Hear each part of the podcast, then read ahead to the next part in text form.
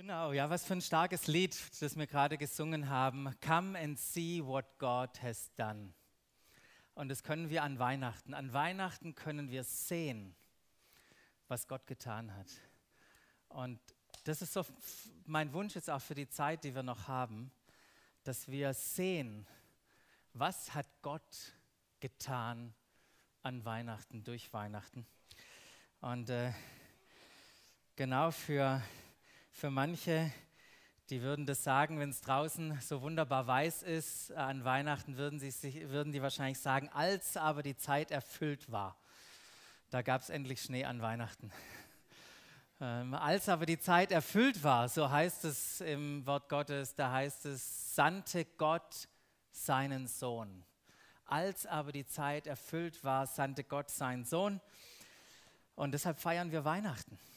Ähm, wir feiern Weihnachten aufgrund von der Geburt dieses Sohnes, der Geburt von Jesus. Und wir feiern diese unglaubliche Geschichte die davon berichtet, die wir wahrscheinlich in ein paar Tagen, wenn wir zusammenkommen, in diesen unterschiedlichen Konstellationen lesen wir wahrscheinlich diese unglaubliche Weihnachtsgeschichte. Und wir sind vor zwei Wochen in diese dreiwöchige Predigtserie eingestiegen und haben gesagt, dass es wichtig ist, die Geschichte hinter der Geschichte zu verstehen. Also es gibt eine Geschichte, die hinter der Weihnachtsgeschichte steckt. Und diese Geschichte hinter der Weihnachtsgeschichte macht aus dieser unglaublichen, manchmal schier nicht, nicht glaubhaften Geschichte von Weihnachten eine absolut glaubwürdige, faszinierende, einzigartige Geschichte.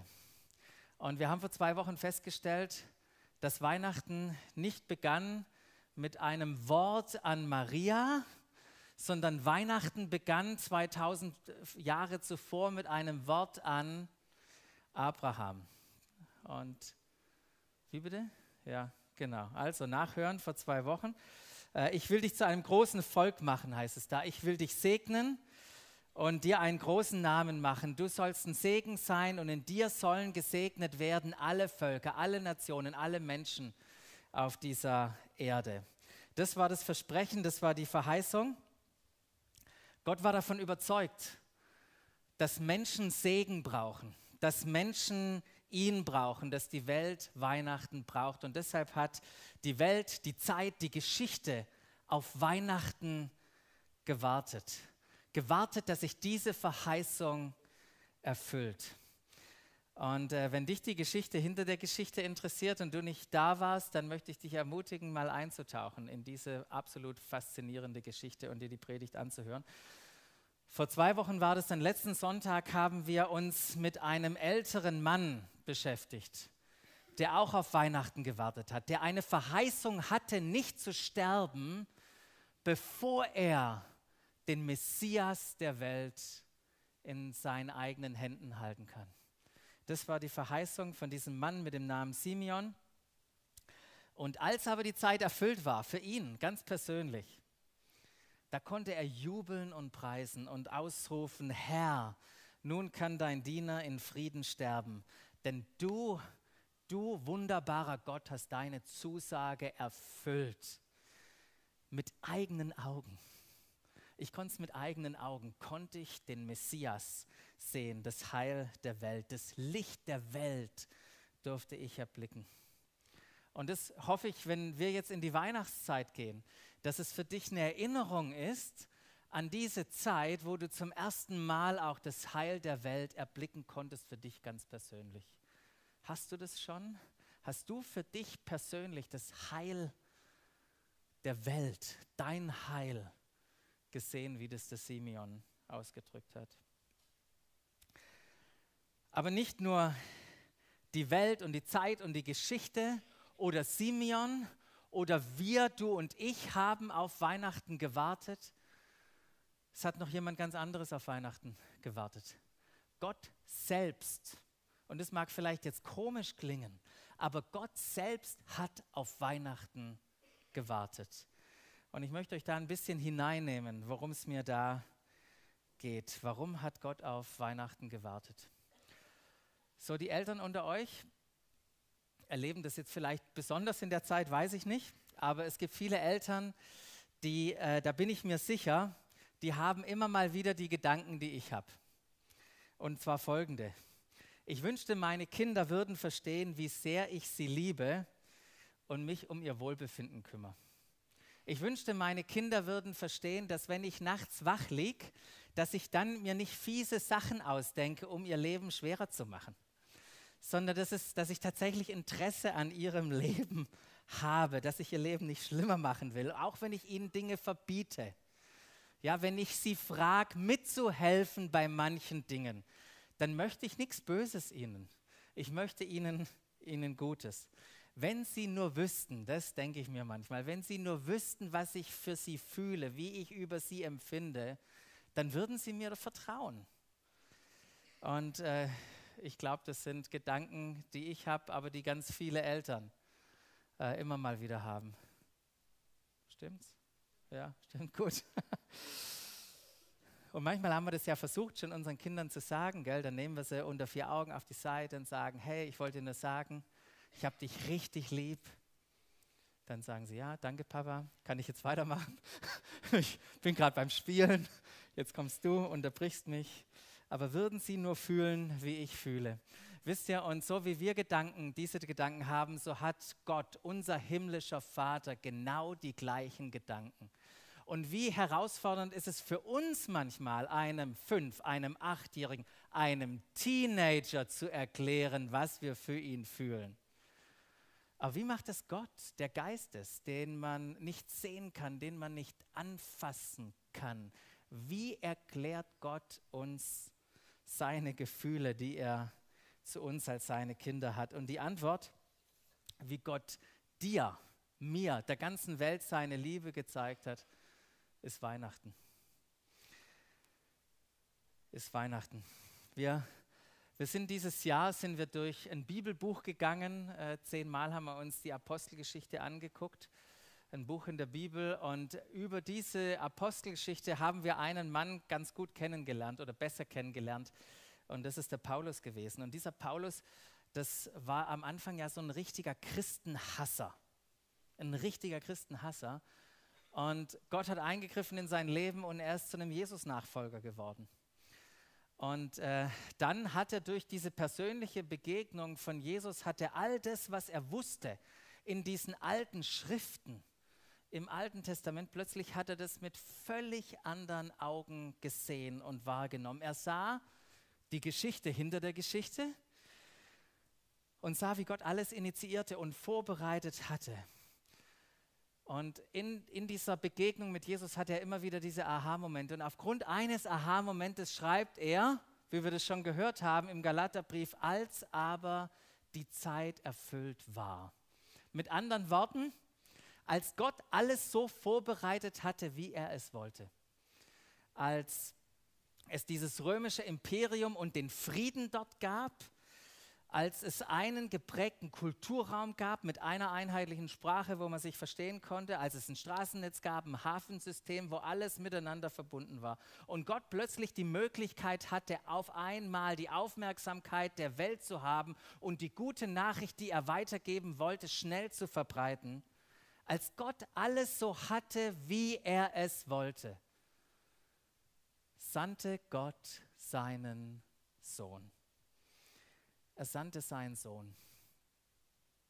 Und wir sind an Weihnachten angekommen, an diesem Punkt. Und Weihnachten, ich weiß nicht, ob das dich herausfordert, aber zumindest stellt uns Weihnachten die Frage, auf die wir eine Antwort auch finden sollten. Warum? Warum sandte Gott seinen Sohn? Warum musste Gott jemanden senden? Warum musste sich Gott in einen menschlichen Körper quetschen? Warum hat er nicht einfach eine Botschaft geschickt, eine E-Mail geschrieben oder einen, weiteren Propheten auf die Erde losgelassen? Warum kam er, er schickte er seinen Sohn? Und es wird ja noch komplizierter, wenn wir weiterlesen. Sandte Gott seinen Sohn, geboren von einer Frau. Das ist schon nicht außergewöhnlich. Unter dem Gesetz Warum kam Gott als Mensch? Warum kam Gott in einem Babykörper? Warum kommt Gott wie jeder andere Mensch auf diese, auf diese Welt? Und warum kam er nicht als das Gesetz? Warum kam er unter das Gesetz? Warum trat er nicht einfach auf die Bühne und hat gesagt, so, ab jetzt wird alles anders und viel, viel besser mit mir? Warum war er dem Gesetz Rechenschaft verpflichtet? Warum, warum, warum? Und wisst ihr was? Paulus hat sich genau die gleichen Fragen gestellt, die wir uns heute stellen. Und aufgrund seiner Aha-Momente, die er hatte, hat er gesagt, okay, jetzt wird mir klar, warum. Jetzt weiß ich, warum Gott alles so initiierte, warum es Weihnachten gab, warum Gott seinen Sohn sandte, von einer Frau geboren, unter dem Gesetz. Und dann äh, heißt es nämlich weiter, ähm, warum der Grund da war, damit, damit er, Gott wollte etwas tun. Warum hat Gott auf Weihnachten gewartet? Warum sandte Gott seinen Sohn? Er tat es, damit er etwas tun konnte, was weder das Gesetz noch irgendwelche Regeln tun konnte. Er wollte etwas tun, was weder Richter noch Propheten nicht in der Lage waren zu tun. Gott wollte für dich und für mich etwas Persönliches tun, was eine Nachricht oder eine Botschaft oder sonst irgendetwas nicht hätte tun können, weil er etwas Persönliches machen wollte, musste Gott selbst in Person kommen. Und das hat was zu tun mit Weihnachten und warum er auf Weihnachten gewartet hatte, damit er, damit er die unter Gesetz waren, loskaufte, damit wir die Kindschaft empfingen. Damit er die, die unter dem Gesetz waren, loskaufte, damit wir die Kindschaft empfingen. Ich finde es so schön, dass es jetzt hier äh, schöne Luther-Übersetzung. Ich finde schön, was auch die NGÜ drüber sagt, wie sie das übersetzt. Da heißt es, auf diese Weise wollte Gott die freikaufen, zurückkaufen, die dem Gesetz unterstanden. Wir sollten in alle Rechte wieder von Söhnen und Töchtern eingesetzt werden. Wisst ihr, Gott hat auf Weihnachten gewartet, weil er Weihnachten brauchte, um jeden Menschen, dich und mich zurück in eine persönliche Beziehung mit ihm zu bringen. Deshalb brauchte er Weihnachten. An Weihnachten machte Gott den ersten Schritt. Den ersten Schritt, um alle Hindernisse aus dem Weg zu räumen, damit jeder Mensch zu ihm kommen kann. Und zwar noch viel besser. Er hat alle Hindernisse auf den Weg geräumt, damit er kommen kann zu dir. Ist nicht irgendwie weit weg. Er ist so nahe gekommen. Er kam in diese Welt. Er hat den ersten Schritt gemacht. Es musste persönlich sein, weil er was Persönliches machen musste. Wisst ihr, wie hätten wir sonst wissen sollen, wie unsere Beziehung mit, wie es um unsere Beziehung mit Gott steht, wenn sich Gott nicht aufgemacht hätte, um neben uns zu stehen, um sich zu uns zu stellen? Wie hätten wir gewusst, wie unsere Beziehung mit ihm ist? Er kam, um das zu zeigen, weil eine weitere Botschaft, ein weiterer Brief, ein nächster Prophet oder irgendein Wunder nicht gereicht hätten. Er musste in Person kommen. Doch genau zur richtigen Zeit, genau zur richtigen Zeit, als sich die Zeit erfüllt hatte, begann Gott mit einer Demonstration, begann Gott mit einem riesigen Beweis. Und warum hat Gott es getan? weil auch Gott weiß, dass Taten viel lauter sprechen als Worte. Taten sprechen viel lauter als Worte. Und es war wichtig, dass das, was er tat, auch aufgeschrieben und dokumentiert wurden, sodass wir das, was er getan hat vor 2000 Jahren, heute noch wissen und dass es nicht einfach untergeht. Weil denk mal nach an, an die letzten 2000 Jahre, was da alles passiert ist, auch an Wichtigen. Was wissen wir darüber? Nicht mehr ganz so viel. So viele Dinge sind verschwunden, was in den letzten 2000 Jahren passiert ist. Aber wisst ihr was? Dass ein Kind im ärmsten Winkel des römischen Reiches zur Welt kam, das weiß fast jeder. Das weiß fast jeder, weil es so wichtig ist, weil es aufgeschrieben ist. Und ich bin so froh, dass es hier dokumentiert ist, das, was Gott getan hat. Als sich aber die Zeit erfüllte, sandte Gott seinen Sohn, geboren von einer Frau unter dem Gesetz. Warum? Damit er die loskaufen konnte, die unter dem Gesetz waren. Und warum hat er sie losgekauft? Damit sie in alle Söhne, in alle Rechte von Söhnen und Töchtern eingesetzt werden. Gott hat etwas demonstriert, er hat etwas bewiesen was dokumentiert ist hier bei uns in diesem Buch. Und ich finde es so cool, wenn auch Paulus dann an die Römer schreibt, dann sagt er auch in, in, in Römer 5, 8, lest es mal nach, da sagt er, Gott hingegen beweist, er erweist, er demonstriert, er hat uns gezeigt. Er hat nicht nur einfach darüber gesprochen, er hat etwas gezeigt. Was hat er bewiesen? Was hat Gott bewiesen? Er hat bewiesen uns seine Liebe. Er hat uns seine Liebe bewiesen. Und wodurch hat er uns seine Liebe bewiesen? Dadurch, dass Christus für uns starb.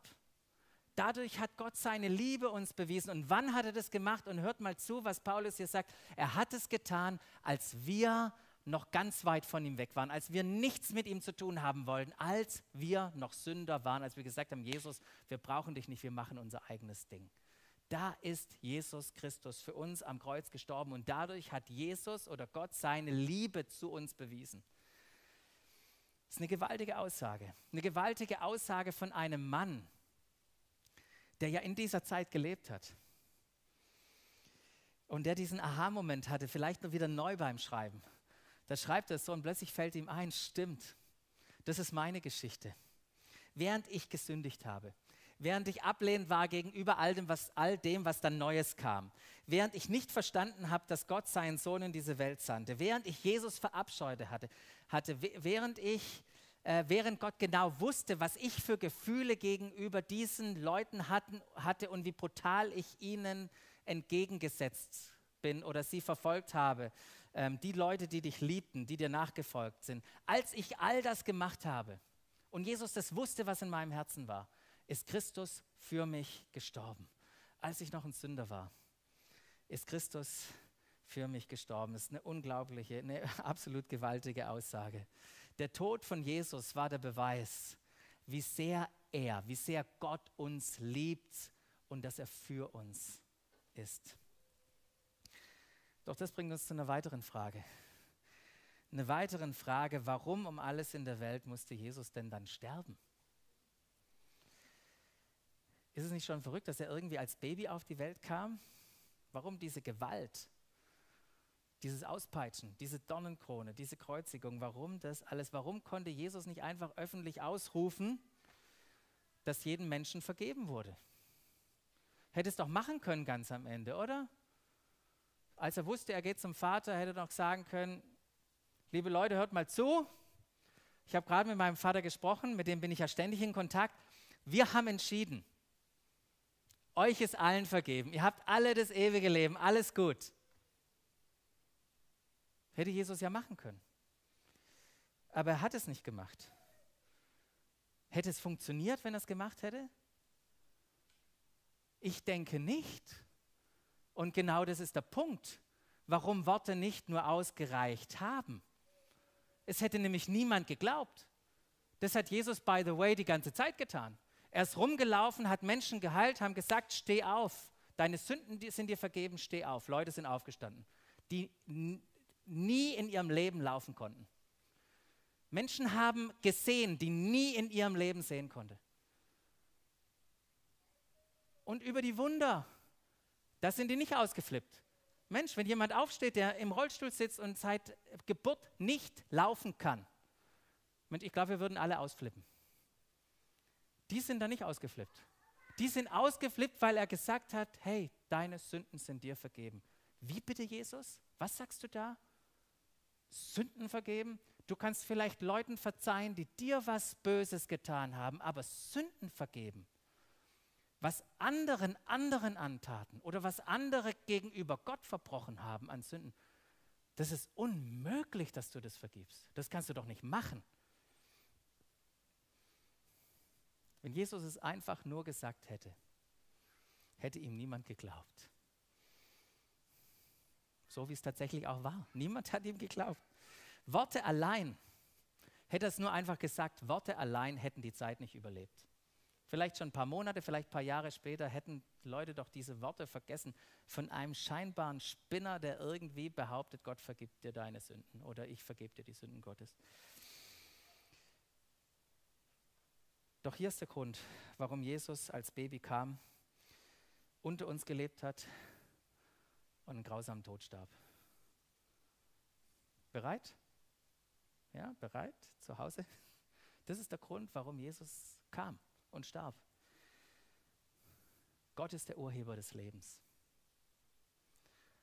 Und es ist der Urheber deines Lebens. Und er kam, um dir Leben zu schenken. Deshalb kam er und ist gestorben, um dir das Leben zu schenken. Wenn wir an Weihnachten sind, dann geht es ja um Geburt. Wir sind alle geboren worden, haben diesen Zeitpunkt nicht bestimmt. Wir werden irgendwann alle sterben. Den Zeitpunkt bestimmen wir auch nicht. Was wir bestimmen können, ist, was wir in der Zwischenzeit an Entscheidungen treffen. Ob wir uns auf Jesus einlassen, ob wir uns auf den einlassen, der uns dieses Leben geschenkt hat, ob wir für den leben, der der, Ur, der Ursprung des Lebens ist, oder ob wir es wie viele Menschen machen, uns lossagen vom Leben, obwohl wir ihm unser Leben verdanken. Wisst ihr, diese Gleichgültigkeit und Undankbarkeit gegenüber dem, der uns das Leben gegeben hat, das hat keine tollen Konsequenzen. Wir verpassen nämlich das Ziel, wozu wir eigentlich da sind, wofür er uns das Leben geschenkt hat. Und ich finde es immer wieder faszinierend zu beobachten, wie Menschen das ablehnen können, das Leben ablehnen können, wie sie seine Wünsche und Träume für ihr Leben einfach ignorieren können. Doch das passiert jeden Tag. Das passiert jeden Tag. Ähm, und wir sind nicht die Ersten. Wir sind nicht die ersten Menschen, die sich von Gott losgesagt haben. Ich finde es so interessant, wenn wir in die Apostelgeschichte noch mal ganz kurz reinnehmen, nämlich nach der Auferstehung von Jesus. Wo hat er denn seine Jünger hingeschickt? Er hat sie zurückgeschickt nach, Jerusal äh, nach Jerusalem. Wisst ihr, wer in Jerusalem war? Da waren all diejenigen, die gejubelt haben, die geschrien haben, Jesus ans Kreuz, die ihn angespuckt haben, als er das Kreuz aus der Stadt heraustrug. Die alle waren in Jerusalem und genau dorthin schickt Jesus seine Jünger. Und dann sind sie irgendwie da unterwegs. Und dann kommen äh, Johannes und Petrus kommen irgendwie an dieses Tempeltor und heilen diesen, diesen Lahmen. Und plötzlich über dieses Wunder bekommen sie die Aufmerksamkeit. Und alle Menschen, die Jesus bespuckt haben, die Jesus ans Kreuz hinausgetrieben haben, die standen plötzlich da. Und dann nutzen sie diese Jünger in Form, der Petrus hat ja die größte Klappe gehabt, der übernimmt die Initiative und nutzt diese Gelegenheit, als er in Angesicht zu Angesicht denen Menschen gegenübersteht, die vor wenigen Tagen Jesus noch ans Kreuz gebracht haben. Und er sagt ihnen, ihr habt euch von dem Heiligen und Gerechten, Klammer auf, das ist Jesus, ihr habt euch von dem Heiligen und Gerechten losgesagt und habt die Freigabe eines Mörders verlangt. Ihr habt euch vom Heiligen und Gerechten losgesagt, hey Leute, und ihr habt die Freigabe eines Mörders verlangt. Wisst ihr, als Jesus hingerichtet wurde, beziehungsweise als er verhört wurde bei Pilatus, was wollte Pilatus machen? Er wollte ihn verschonen. Er hat gesagt, hey, und ich habe einen Ausweg raus, wie wir den verschonen, wie wir Jesus verschonen. Heute dürft ihr wählen. Und wen haben sie gewählt? Der verschont werden sollte. Sie haben nicht Jesus, das Leben, von dem Leben kommt, gewählt. Sie haben den frei haben wollen, der Leben genommen hat, einen Mörder. Ist es nicht krass, was Leute entschieden haben? Sie haben sich vom Leben losgesagt und den Tod gewählt.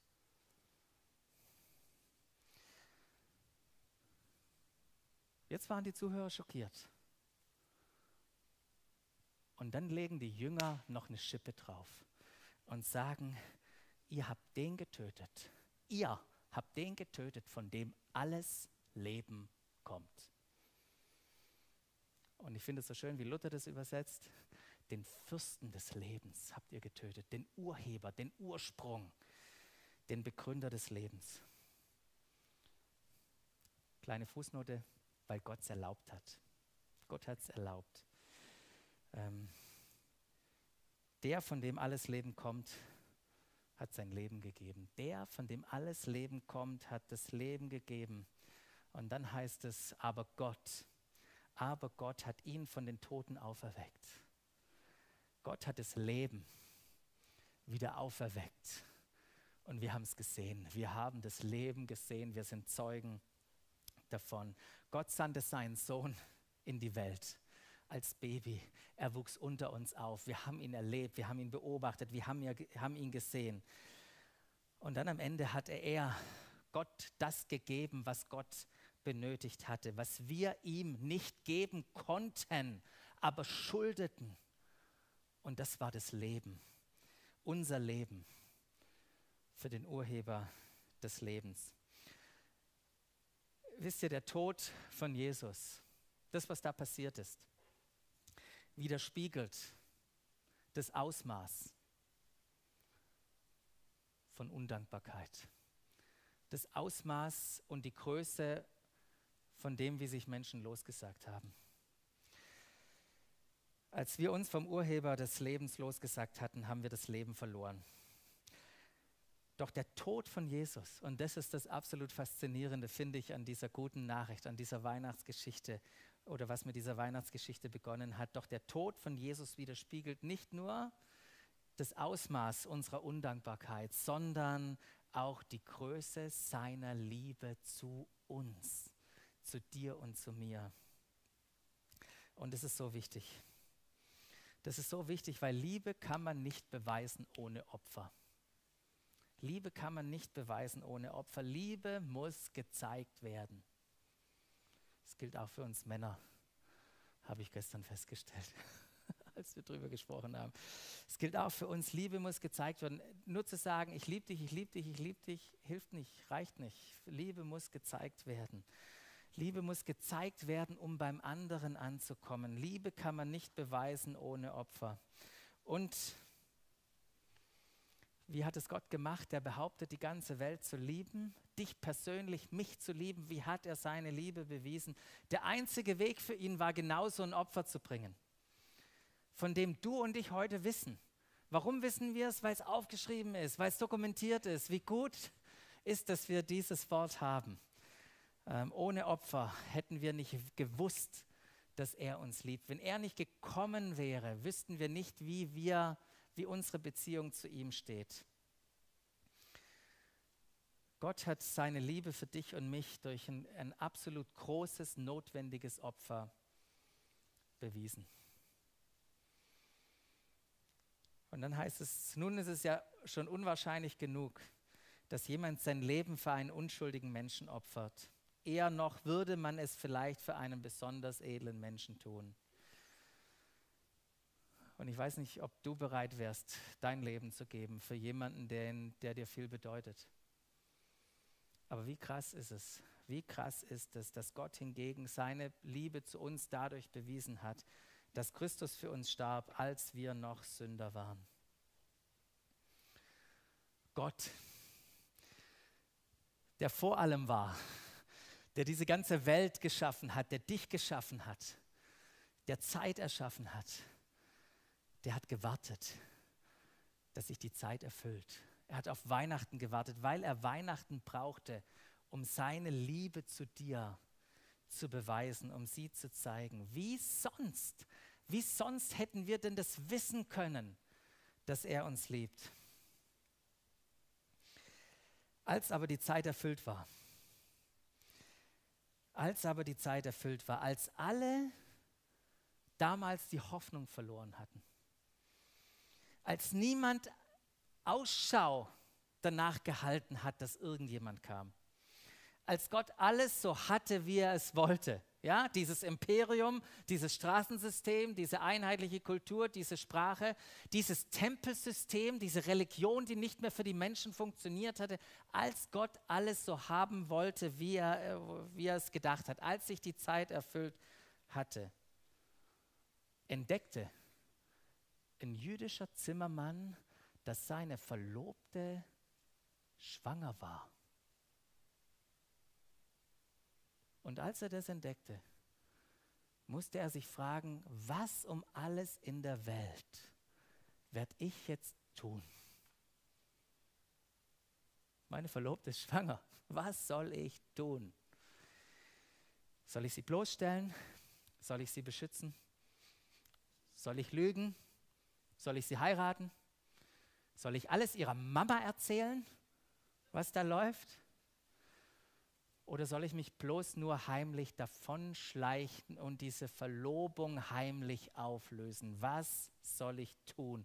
Und während sich dieser jüdische Zimmermann mit dem Namen Josef Gedanken machte, was er jetzt in diesem Dilemma tun sollte, traten Engel des Herrn zu ihm und sagte in einem Traum, Sohn, Josef, Sohn Davids, zögere nicht, zögere nicht, Maria als deine Frau zu dir zu nehmen denn das Kind, das Kind, das sie erwartet, ist vom Heiligen Geist.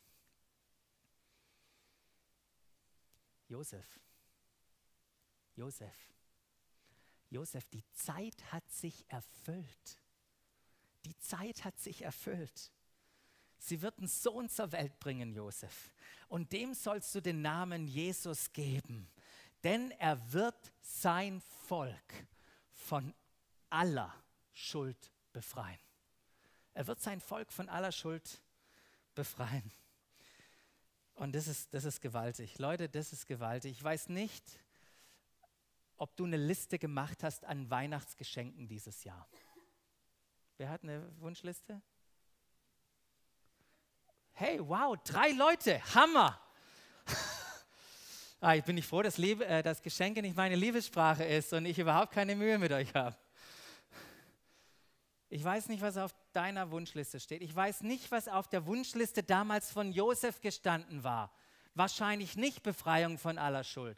Wahrscheinlich Befreiung von Römern, Befreiung von Unterdrückung, Befreiung von finanzieller Ungleichheit, Befreiung von Kunden, die die Leistungen eines Zimmersmanns in Anspruch nehmen und mich nerven. Vielleicht waren das so die Befreiungen.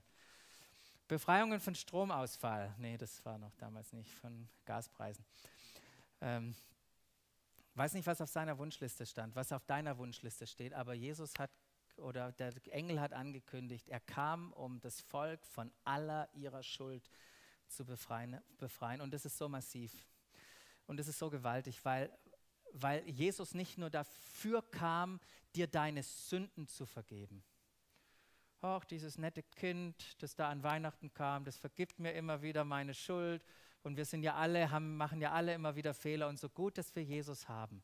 Nee, nee, nee, nee, das reicht bei weitem nicht, was Jesus getan hat. Der hat noch eine Schippe draufgelegt. Er kam nicht nur, um dir seine Sünden zu vergeben, er kam, um dich von deiner Schuld zu befreien.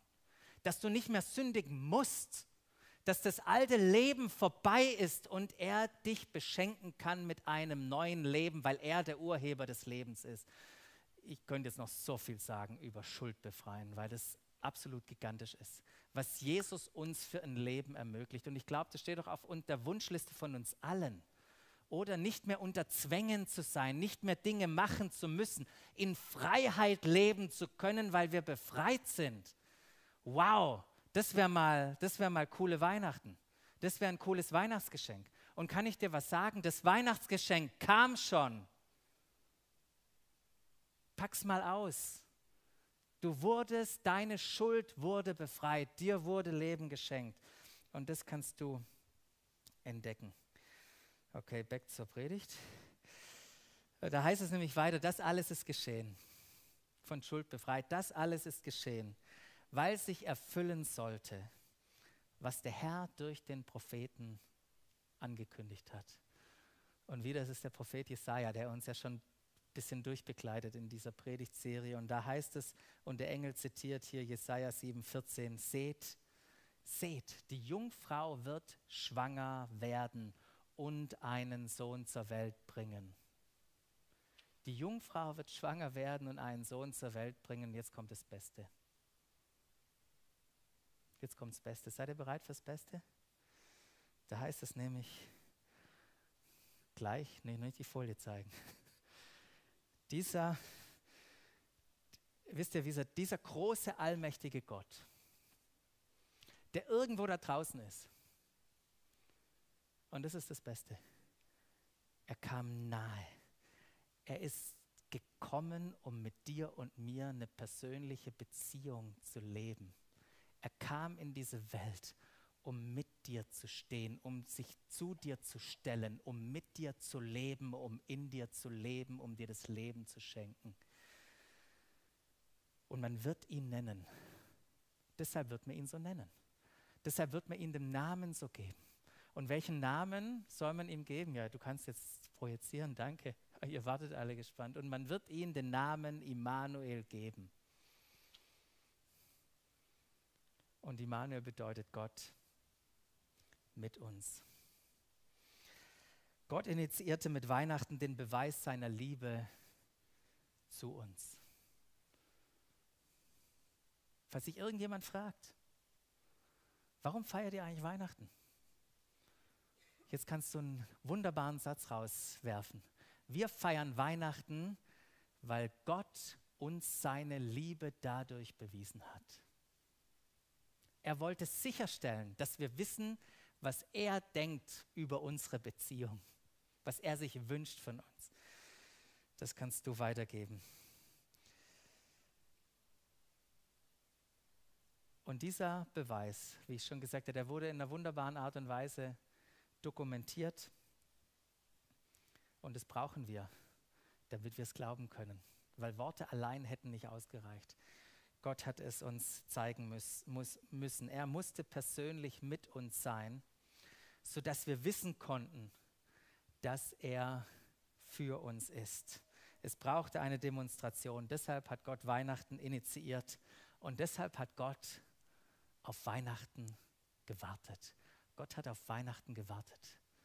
Als aber die Zeit erfüllt war, nach all dem langen Warten, als aber die Zeit erfüllt war, sandte Gott seinen Sohn, von einer Frau geboren, unter dem Gesetz, damit, damit er die, die unter Gesetz waren, loskaufen konnten, damit sie zu Söhnen und Töchtern gemacht werden, Kinder werden und diese Rechte bekommen, die uns als seine Kinder zustehen.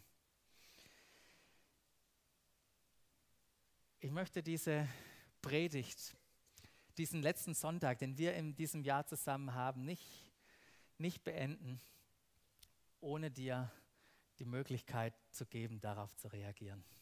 Auf Weihnachten zu reagieren, auf diese wunderbare Nachricht zu reagieren, auf das zu reagieren, was Gott getan hat. Und ich möchte, möchte die Zeit nutzen, um, um für dich zu beten, für uns zu beten, für alle, die sagen, ich möchte diese wunderbare Liebe Gottes, die er uns gezeigt hat, die möchte ich erleben. Wenn du das bist, dann möchte ich für dich beten. Ich möchte für dich beten, wenn du sagst, ich möchte dieses Leben entdecken, das er für uns hat. Und ich möchte den Sohn und den Vater, der hinter all dem steckt, den möchte ich, den möchte ich mehr entdecken und kennenlernen. Wenn ich für dich beten darf und die Lobpreisband, die kommt jetzt gern nach vorne. Ähm, wenn, wenn ich für dich beten darf an dem Moment, dann steh doch einfach auf und ich möchte für dich beten. Wenn du Gottes Liebe erleben möchtest, wenn du das Leben entdecken möchtest, wenn du diesen Vater und diesen Sohn, der sich offenbart hat, als die Zeit erfüllt hat, besser kennenlernen möchte, dann, dann steh doch einfach am Platz auf und ich möchte, möchte für dich beten. Danke, Herr. Hm.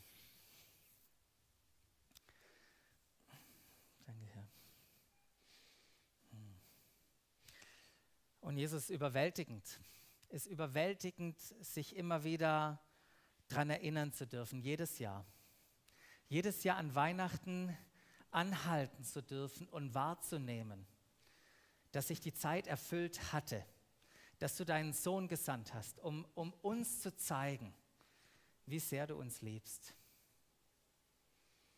Und ich bete, Herr, dass jeder hier im Raum, jeder, der, der von zu Hause jetzt zuschaut oder die Predigt auch nachher, nachher hören wird, ich bete für, für jeden, dass er deine Liebe immer tiefer erlebt. Und dass er das Leben entdeckt, das du ihm geschenkt hast. Und Jesus, wir wissen, dass du und der Vater und der Heilige Geist hinter diesem großen Plan stecken. Und ich bete, dass wir dich immer besser kennenlernen, dass wir wissen, wer du bist, wer dein Charakter, wie dein Charakter ist, wie dein Herz ist, wie sehr du uns liebst. Danke für Weihnachten. Danke, dass du dich gezeigt hast. Danke, dass du in diese Welt kamst, um uns zu zeigen, was du über uns denkst. Und wir wollen sagen, wir vertrauen dir, wir vertrauen dir unser Leben an. Und wir preisen dich und wir loben dich.